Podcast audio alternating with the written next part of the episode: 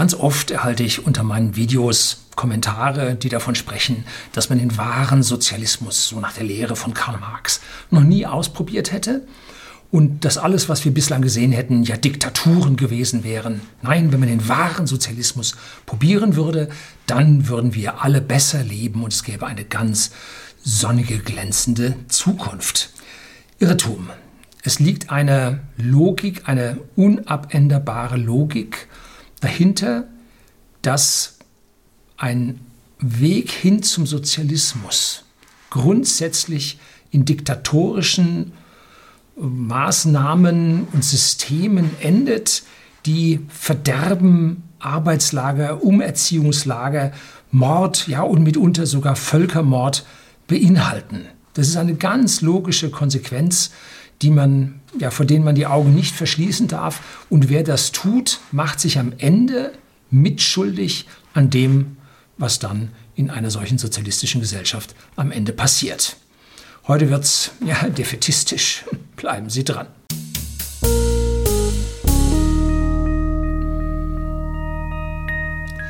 Guten Abend und herzlich willkommen im Unternehmerblog, kurz Unterblog genannt. Begleiten Sie mich auf meinem Lebensweg und lernen Sie die Geheimnisse der Gesellschaft und Wirtschaft kennen, die von Politik und Medien gerne verschwiegen werden. Und heute gibt es Nachhilfe in Politik. Der Glaube an den Sozialismus ist nicht auszurotten. Er kommt wie eine ja, Virusepidemie oder Pandemie regelmäßig über den Globus und über unsere Gesellschaft. Und wenn das dann alles in Mord, Krieg und Vernichtung geendet hat, dann stirbt auch dieser Virus wieder, äh, lebt aber so ganz im Geheimen immer weiter, bis dann eine Mutation wieder hochkommt und dann in einer weiteren Welle versucht, dieses gleiche Desaster wieder anzufachen und wieder in Gewalt, Zwang und Vernichtung endet. Das ist, das hat System. Seit Jahrhunderten, Jahrtausenden hat das System. Gibt es ein Buch von Herrn Igor Schafarowitsch, habe ich hier mal beschrieben, äh, das Mörderische, das Selbstmörderische im Sozialismus. So, betrachten wir, werden wir mal realistischer, nicht so theoretisch, betrachten wir unsere Arbeitswelt. Es gibt leistungsfähige und weniger leistungsfähige Mitarbeiter, genauso wie es leistungsfähige Unternehmer und weniger leistungsfähige Unternehmer oder Unternehmen als solches gibt. Der Markt bestimmt den Preis einer Arbeit. Stellen wir nun zusammen mit anderen Marktmitbewerbern Dinge her, die der Markt nicht mehr so wirklich will, dann sinkt der Preis, weil man die Ware nicht losbekommt und nur den Preis billiger machen muss und dann wird er schon wieder gekauft. Beispiele? Nun Kugelschreiber. Ne? Glasleucht, äh, Gasleuchten, äh, Schreibmaschinen und so weiter. Kugelschreiber sage ich deshalb, ich habe in meiner Jugend nochmal Kugelschreiber gekauft gehabt, die kosteten wirklich umgerechnet auf heutige Zeit mit Inflation so 20, 30 Euro. War damals, ja, man schrieb nicht im Computer, man schrieb nicht am Smartphone. Äh, der Kugelschreiber war wie eine Uhr äh, Ausdruck der Persönlichkeit und man setzte sich damit in Zähne, genauso wie mit dem Feuerzeug oder so. Ne? So, wenn das nun nicht mehr verlangt wird, dann äh, führt also dieses Überangebot zu sinkenden Preisen. Und heute kriegt der Kugelschreiber überall geschenkt. Warum? Nun, weil der Werbeaufdruck auf dem Kugelschreiber mehr wert ist als der Kugelschreiber.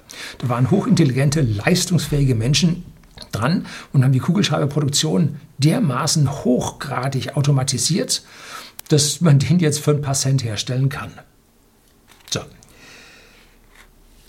Wenn nun ein Unternehmen etwas herstellt, auf das die Welt wartet und derjenige schlau und leistungsfähig ist, dann wird er ein besseres Geschäft machen als der, der nun seine Kugelschreiber herstellt.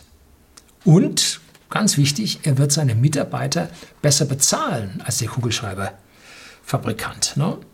Weil er nämlich nur mit den besten Mitarbeitern und den leistungsfähigsten Mitarbeitern eben diese Innovation, um was es da nun geht, dann hinbekommt. Ein Unternehmer ist, ich bin der Letzte, der das abstreiten würde, ein Unternehmer ist ohne seine Mitarbeiter nichts. Man kann in einem Unternehmen äh, sämtliche Mitarbeiter austauschen, aber nur einen nach dem anderen. Wenn Sie alle auf einmal austauschen wollen, ist ein Unternehmen normalerweise hin. Ne? So, der Mitarbeiter, der Unternehmer muss also mit seinen Mitarbeitern teilen, das, was mehr am Markt verdient wird. Ein ganz normaler Wettbewerb. Er wird aber nicht gleichmäßig teilen, sondern sich selber einen höheren Anteil einbehalten, als den Mitarbeitern auszuschütten. Äh, warum? Nun A, weil er Mittel braucht, damit sein Unternehmen weiter wachsen kann und weil er ohne die Belohnung für sein Risiko, der lädt sich da ohne Arbeitslosenversicherung äh, und ohne Rentenversicherung weit aus dem Fenster, weil er sich dann nie einer Unternehmensgründung und dieser Innovation aussetzen würde. Oder sagen wir, der Unternehmensgründung aussetzen würde und damit die Innovation nie schaffen würde. Dafür braucht er mehr Geld und das sollten wir ihm auch tunlichst gönnen. Der Mitarbeiter denkt nun ganz genauso. Warum soll ich 100% oder gar 150% an Leistung bringen, wenn ich genauso viel Geld bekomme wie mein nicht so leistungsfähiger, der Schwachleister, ne? mein nicht leistungsfähiger Kollege. Dieses Mehrgeld ist zwingend erforderlich, damit dieser Mitarbeiter gewürdigt wird, was er für tolle Leistungen für die Firma erbracht hat und ihn weiter an der Stange hält, dass er weiter so eine hohe Leistung im Unternehmen bringt. So, das heißt, wir müssen in den Unternehmen unterschiedliche Verdienste, Verdienstmöglichkeiten und Belohnungen sehen. Und dasselbe müssen wir bei den Mitarbeitern sehen, denn sonst geht die Sache nicht so aus, wie wir uns das wünschen. So, jetzt kommen wir zum Sozialismus, der den Mitarbeitern einen Standard, einen Einheitslohn gibt. Hm? Oder bei uns, Anfänge sind schon sehr stark, die Gewerkschaften mit Flächentarifverträgen diese Standardlöhne über alle Mitarbeiter einer Branche auskippt. Egal, ob das Unternehmen leistungsfähig ist oder nicht leistungsfähig ist. Ne? Und wenn man nun dieses Standardgeld ausschüttet, dann wird man nur eine Standardleistung erhalten. Entweder, dass die leistungsfähigen Mitarbeiter da nicht hingehen, oder aber wenn der Sozialismus so weit fortgeschritten ist, dass alle Arbeitsplätze davon betroffen sind, dann wird der Mitarbeiter sagen, so what? Was soll ich mich hier krumm schuften? Ich kann mit dem mit Lau, kann ich mit anderen mithalten und falle in der Masse nicht auf, ich halte den Ball flach, alles gut. Ne? Warum äh, schafft der Mitarbeiter jetzt nicht altruistisch, also wohlwollend den anderen gegenüber und schleppt die weniger leistungsfähigen mit seiner tollen Leistung mit? Nun, weil jeder Mensch sich ständig innerhalb der Gru Gruppe mit anderen vergleicht. Das ist so, das ist genetisch. Das kriegst du aus den Menschen auch mit Umerziehungslager nicht raus. Ne? Das muss der Sozialist akzeptieren. Und wenn nicht, dann kriegt man genau diese sozialistischen Fantasten, die wir heute so groß tönen hören. Ne?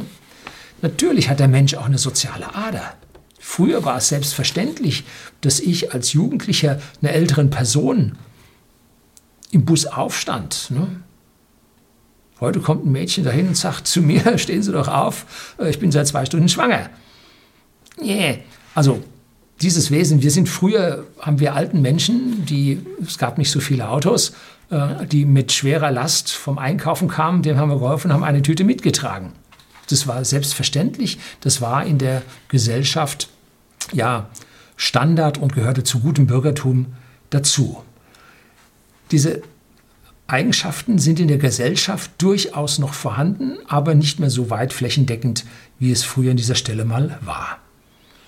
So, wie viele sind es nun, die äh, sich jetzt hier besser fühlen als andere und sagen, ich lasse jetzt mal ein bisschen nach. Nun, ein Blick auf die Autofahrer hilft. Man hat bei Autofahrern statistische Untersuchungen, also Befragungen, repräsentative Befragungen gemacht und hat gefragt, wie gut fährst du Auto?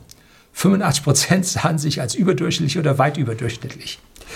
So, und jetzt glauben Sie mal, wie viele Leute von Ihrem Arbeitsplatz oder an Ihrem Arbeitsplatz meinen, sie würden überdurchschnittliche Leistung erbringen hm, das dürften gar nicht mal so wenige sein.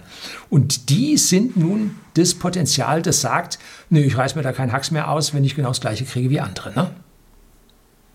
Hm, so, da liegt der Hund an dieser Stelle begraben. Äh, und was sagen die Leute sich nun? Soll der doch der Minderleister sein Ding selber machen? Warum soll ich ihm helfen, wenn ich nur dasselbe bekomme wie er? Ne? Equal Pay führt zu Equal Work. Punkt. Nichts hinzuzufügen. Und jetzt kommt die Logik. Wenn man nun alle Mitarbeiter sozialistisch gleich bezahlt, dann werden sich einige, wie viele weiß man nicht, äh, so wenige werden es nicht sein, in ihrem Arbeitswillen weiter zurücknehmen, weil sie sich dann nicht mehr äh, angemessen bezahlt fühlen. Das heißt, auch bei den anderen sinkt die Arbeitsleistung. Und zwar umso mehr, je mehr Geld man beim Mitarbeitergehalt einsparen muss, denn Es gibt Allgemeinkosten, die, zu denen ein Mitarbeiter einen Deckungsbeitrag bringen muss. Und B, es liefern überdurchschnittliche Mitarbeiter deutlich mehr Wert zum Unternehmen, als sie ein Mehrgehalt bekommen. Schon da ist eine soziale Komponente drin. Ne? In Summe geht also das Arbeitsergebnis in dieser Firma, in diesem Kollektiv an Mitarbeitern zurück. Das Unternehmen verliert an Wettbewerbsfähigkeit und zieht gegenüber anderen den kürzeren. Äh, und wenn alle Unternehmen sozialistisch dann machen müssen, dann wird die gesamte Volkswirtschaft gegenüber anderen Volkswirtschaften in anderen Ländern äh, auf ja, den kürzeren ziehen. Und das sehen wir ja bei allen sozialistischen Ländern, wie wir sie vor uns haben ne, oder gehabt haben. Und es gibt einen hässlichen Nebeneffekt bei der Geschichte, da die Spitzenleistung nicht mehr erreicht werden kann, weil die Hochleister sich ja A nicht zu erkennen geben, B äh, das nicht machen, wenn sie nicht ordentlich entlohnt werden, dann kann das Gehalt nicht nach oben angeglichen werden, sondern das gesamte Gehalt muss nach unten angeglichen werden. Auch für die Mitarbeiter, die sich in der Mitte befinden, die eigentlich ordentlich bezahlt werden für das, was sie arbeiten. Und schon vergrößert sich die Anzahl an Mitarbeitern. Sie meinen, sie werden zu schwach bezahlt und dann anfangen, Dienst nach Vorschrift zu machen. Das ist eine Spirale nach unten. Ne? So, und jetzt kommt der Sozialismus und jetzt zeigt er seine Fratze, seine gewalttätige Fratze. Wenn die Leistungsfähigen ihre Leistung nicht fair, sozialistisch gerecht bringen wollen, dann müssen sie gezwungen werden. So, das ist der Eintrittspunkt zum Stalinismus. Hier drüber nachzudenken, an dieser Stelle ist jede linke Idee zu Ende und aus dem ach so schönen gedachten sozialistischen Staat wird eine stalinistische Diktatur. Genau an diesem Punkt. Weil alles bergab geht, muss man die, die einen früher hochgehoben haben, muss man jetzt dazu zwingen. Hm.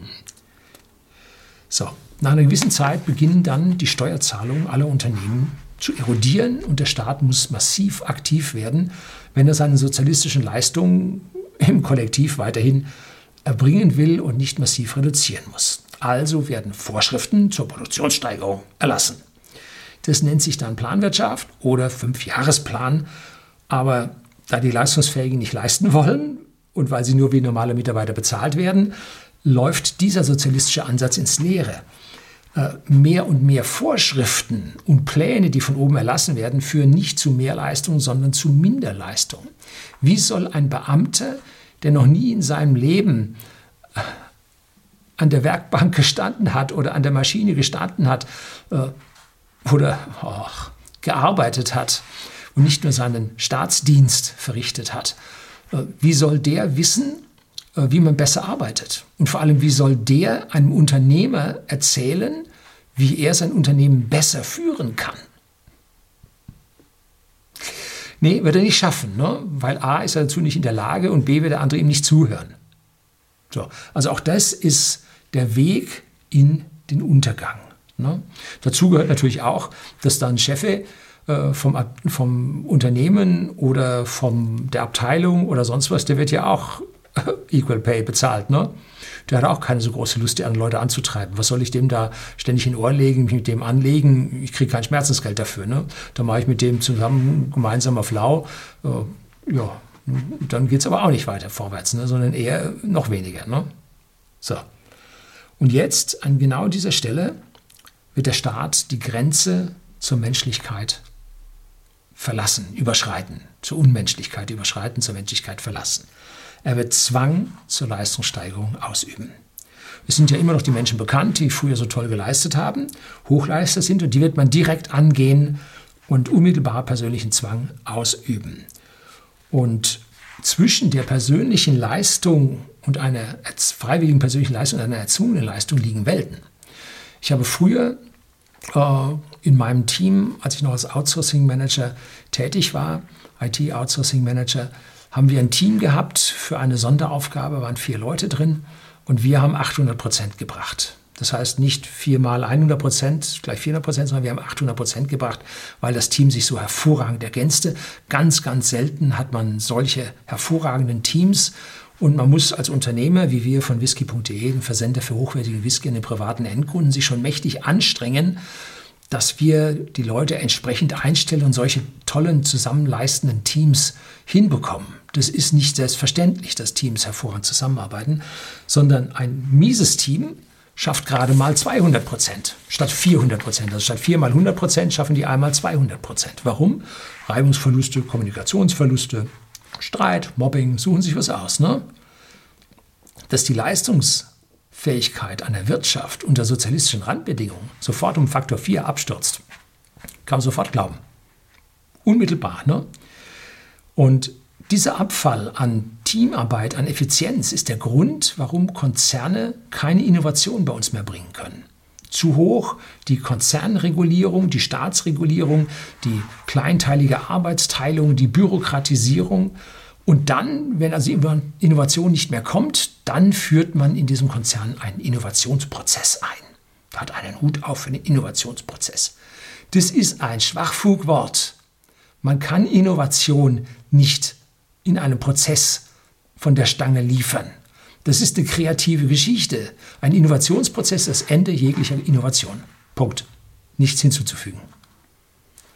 Es kommt aus dem Individuum, aus dem nachdenkenden, vor sich hin fantasierenden, in einem tollen Team diskutierenden Individuum. Da kommt was und dann darf auf keinen Fall irgendein Manager dieses Team, diese Gedanken, diese Leistung, die die haben, sagen, oh, das müssen wir jetzt erstmal bewerten und lass mal Controller drüber schauen. Nein, man muss die machen lassen. Und ganz zum Schluss, wenn sie fertig sind, dann sollte man Controller drüber schauen. Ja, aber vorher doch nicht und bürokratisch das Ding gleich einbremsen. Da kriegst du Schubladendenken hin, aber keine Innovation mehr. Und das ist Kern jeglichen Sozialismus, dass jegliche Innovation, alles Neue weg. Und damit beginnt die Volkswirtschaft ganz massiv zu leiden. Ja? Dazu gibt es noch ein zweites schwieriges, extrem schwieriges Problem. Während nun die Mehrleister zu dieser Mehrleistung nicht mehr gezwungen werden können, gibt es Minderleister, die sich durch unser aktuelles System ja noch haben zwingen lassen, morgens aufzustehen, zur Arbeit zu gehen und tatsächlich ihre Leistung so weit doch zu bringen, dass sie mehr als Hartz IV bekommen haben und sich den Lebensstil, den sie sich vorgestellt haben, zwar nicht erreichen, aber doch schon sehen können, wo es hingeht. Äh, das sind diese transfinanziellen, wie sie heißen, das sind die Reichen im Körper eines Armen. Ne? Also und die sagen sich dann, nee, äh, ich muss jetzt ja nicht mehr wirklich viel tun, ich kann da auch noch weniger tun und kriege ja doch meinen sozialistischen Einheitslohn. Das heißt, jetzt nicht nur an der oberen Seite bremst es, auch an der unteren Seite gleitet es dann in das Nichtstun aus. Und an diesen Stellen helfen nun altruistische Appelle überhaupt nicht mehr aus. Und jetzt muss man wirklich Zwang ausüben, und zwar nicht nur bei den Hochleistern, sondern auch bei den Minderleistern, und zwar richtig Druck für alles. Willkommen im Sozialismus. Da geht es hin. Wann immer Sie eine rote oder grüne Partei wählen, da geht's hin. Muss sich jeder klar vor Augen führen. Ne? Die DDR hat sehr deutlich gezeigt, dass dieser Zwang und diese angedrohten Strafen und alles wirklich funktioniert hat. Ne? Man konnte zwar mangels Material und so oftmals nichts arbeiten, aber man musste anwesend sein und sonst schlug der Staat mit seiner volkseigenen Gewerkschaft das waren die Betriebsgewerkschaftsleitung, die BGL und die AGL, die Abteilungsgewerkschaftsleitung schlugen dann unbarmherzig zu und haben dieses kommunistische Kameradenschwein dann schon auf Kurs gebracht. Ne? So. Ich bin nicht in der DDR aufgewachsen. Woher weiß ich das? Nun, ich habe zwei gute Freunde, Ingenieure, die wurden gerade zur Wende fertig und haben 1989 gleich rüber gemacht und haben mir also brühwarm davon erzählt. Und die haben mit Freuden bei uns die Mehrleistungen gebracht, weil sie dafür entlohnt wurden. Ne? Das war's. So wie man die Freiheit spürt, so wie man die Belohnung erhält, ist die Höchstleistung da. Sonst kriegst du Dienst nach Vorschrift. Ne? Wenn nun Menschen unzufrieden sind und sich nun mit dem losen Mundwerk zu Wort melden, ne, das ist ja auch so üblich, dann muss das System mit Repressalien reagieren, denn sonst breitet sich das aus. Wir sind das Volk. Ne? Und es muss zu Zwangsmaßnahmen führen, weil ansonsten der Aufstand käme. Ne? Warum heißt die Straße 17. Juni 17. Juni? Die wird man irgendwann mal umtaufen, äh, weil dort der Arbeiteraufstand in der DDR war. Ne? Wann war das? 1953. Ne? Und dann hat man den Nationalfeiertag von diesem Aufstand, also den westlichen Nationalfeiertag von diesem Aufstand, auf den 3. Oktober, den Tag der Wiedervereinigung, dann äh, umgelegt. Ne? So, und es muss also zu Zwangsmaßnahmen führen, dass der Männer, Kerle, Weible sein Maul hält, weil ansonsten wirklich das System in Gefahr wäre. Und da gibt es nur eine einzige Sache, das ist Umerziehungslager Gulag. So, da wird nun aus dem Sozialismus die Fratze des diktatorischen Kommunismus, des Stalinismus. Ne? Führt gar kein Weg dran vorbei. Muss so werden. In dem Moment, wo man das linke Gedankengut an dieser Stelle ein Stück weit anpackt, endet man genau hier. Und noch nicht mal da, es geht jetzt noch weiter. Weil der Staat diese subversiven Reden äh, von über offizielle Kanäle und Kontrolle nicht wegbekommt, das brodelt im Untergrund weiter, braucht man jetzt Bespitzelung und Denunziation. Ne? Das muss dann systematisch aufgebaut werden. Ähm, das sind bei nationalem Sozialismus, äh, war das der Blockwart, war das die Gestapo und äh, im internationalen Sozialismus auf deutschem Boden nannte man das Stasi alles da. Ne? Und die, der Blockwart war da der IM, ne? die informelle Mitarbeiter, unbekannterweise, der an dieser Stelle dann diese Informationen weitergetragen hat an die Stasi. Ne? Unmittelbar, es muss in diese Richtung gehen, weil sonst werden, weil dieser Anteil an Leuten, die damit unzufrieden sind, relativ hoch ist, wird dieses System immer an der Stelle zur Kippe stehen. Ne? So, und wenn wir uns wirklich die Sache betrachten, auch bei uns ist ein Netzwerkdurchsetzungsgesetz äh, jetzt Denunziationen, die gefordert werden, dass also Rechte in der Nachbarschaft gemeldet werden sollen und so. Ja, gibt schon die abstrusesten Forderungen. Und von den Linken, da war so eine Dame, die hat gefordert, die Millionäre umzubringen. Und da sagt der andere, nein, wir finden andere Arbeiten für sie. Das ist der Gulag. Ne? Das sind die Linke auf dem Parteitag, auf dem Podium übers Mikro gesagt. Jo, da wissen sie, wo es hingeht. Ne? Und zu Zeiten von Corona steigt die Denunziation. Bei uns wurde ein Unternehmen, äh, ein, äh, ein Restaurant, wurde denunziert, kriegte 5000 Euro Corona-Strafe und unmittelbar danach ging es in Konkurs, dass die Strafe noch nicht mehr bezahlt wurde. Ne? Mitarbeiter raus, Job verloren, Denunziation. So, ganz üble Geschichte. Ne? Was folgt, ist ein Brain Drain aus dem Land, also Flucht der Intelligenz. Ne? In freien Ländern werden diese Fähigkeiten nämlich durchaus geschätzt. Ne? Wir sehen diesen Brain Drain ja schon heute bei uns mit der immer linkeren, bevormundenden, regulierenden äh, Steuerhochzeit in unserem Land. Äh, und in der DDR standen auf Republikflucht oder sagen wir allgemein im sozialistischen Ländern mit Staatsflucht stehen erhebliche Strafen, lange Gefängnisstrafen, Einzelhaft, aber auch Todesstrafen.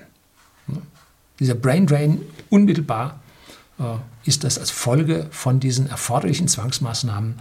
So, und dazu gehören dann äh, die Schüsse an der Mauer und alles, was dazugehört. Ne? Oder überhaupt eine Mauer und dann die Schüsse an der Mauer. Ne? 2019, offizielle Zahlen, sind 1,23 Millionen Menschen aus Deutschland ausgewandert und 1,56 Millionen in Deutschland sind zugewandert. Von allen Nationen. Spitzenreiter Rumänien, glaube ich. So, bei den Deutschen, also denen mit deutschem Pass, ist es ein bisschen anders. Da waren es nur 180.000, die ausgewandert sind. Aber aufgemerkt, 76 Prozent davon Akademiker. Das ist von einer äh, Studie, habe ich vom äh, der Deutschen Welle, glaube ich, habe ich diese Studie da.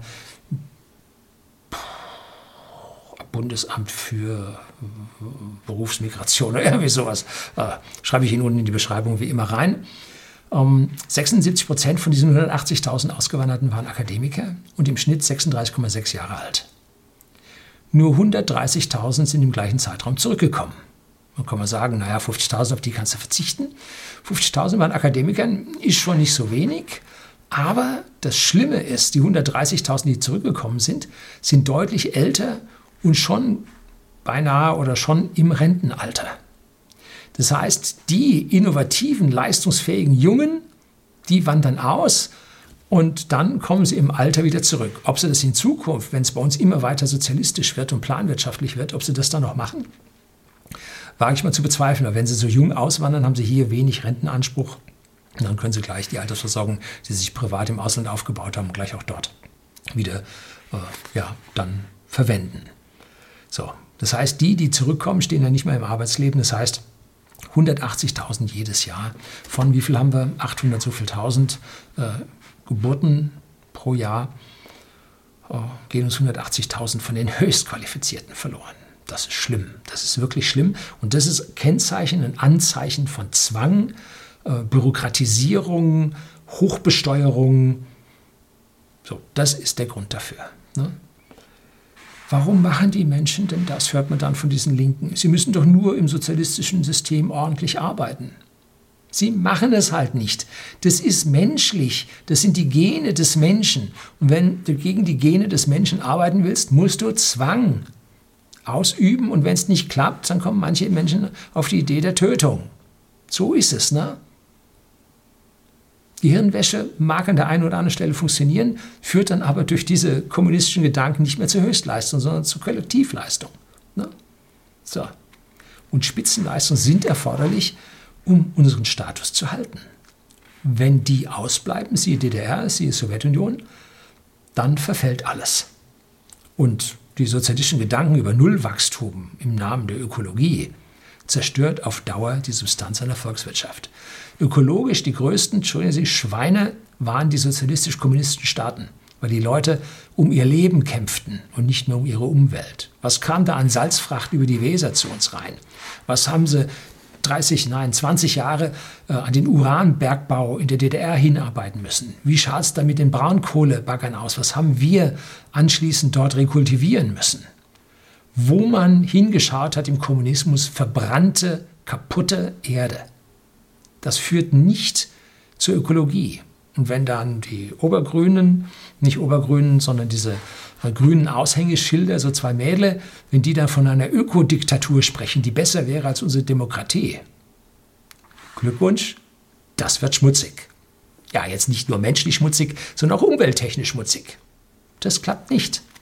Nein, das klappt nicht. Aber das glauben die halt nicht. Wir müssen verstehen und akzeptieren, dass der Mensch genetisch unterschiedlich ist und wenn man sie gleich macht, dann nur auf dem kleinsten Nenner. Und wenn man die Bildung nun runterfährt, dass alle den kleinsten Nenner vor sich hinstammeln, kein Deutsch mehr können, äh, aber frühkindliche Sexualerziehung dafür genossen haben, das führt zu einem Wohlstand auf dem niedrigsten Nenner mit sinkender Tendenz. Wir sollten froh sein, dass wir diese Hochleister haben. Und auch, wenn man denkt, dann sind alle gleich doof äh, und verstehen sich am besten dabei. Nein, es wird immer welche geben, die daraus ausbrechen. Es wird immer welche geben, die ein Umfeld, ein Familienumfeld haben, von dem sie sich nicht trennen lassen, in dem sie weiterkommen, besser sind, höher gebildet sind und damit Unterschiede da sind. Was ich auf jeden Fall befürworte, ist höchste, tollste Bildung, nicht das, was wir jetzt haben, äh, damit alle im Bildungsstand möglichst angehoben werden. Aber beim Anheben führt es automatisch zu einer Spreizung. Und das ist gut so, damit wir die Hochleister haben. Und nicht ein Absenken alle auf dem gleichen Level. Hier oben rausgucken, machst du weg. Hast du auch Gleichheit, ne? Nein, das führt ins Verderben, das geht runter. Und dazu ist vom Staat eine massive Reduktion unserer progressiven Steuer, unserer kalten Progression erforderlich. Und was sagt unser sozialistischer Finanzminister Olaf Scholz? Der hat sich jetzt die nächste Steuer für die Besserverdienenden ausgedacht, damit sie mehr Lasten auf der Gemeinschaft, von der Gemeinschaft tragen müssen. Der Weg direkt in den Sozialismus, direkt ins Chaos, direkt ins Versagen, direkt in die Armut für alle. Jo, da kann er sich dann geschichtlich seinen Platz suchen. Den, den er haben will, den wird er nicht kriegen. Ne? Ein Folgevideo, was ich jetzt dann in den nächsten Tagen mal drehen werde, erklärt, warum wir unsere Millionäre und unsere Milliardäre brauchen. Ich bin den Milliardären nicht neidisch. Äh, warum wir sie hegen und pflegen sollten und Neid ist da der schlechteste Begleiter. Hm? Seien Sie auf dieses Folgevideo gespannt. Herzlichen Dank fürs Zuschauen.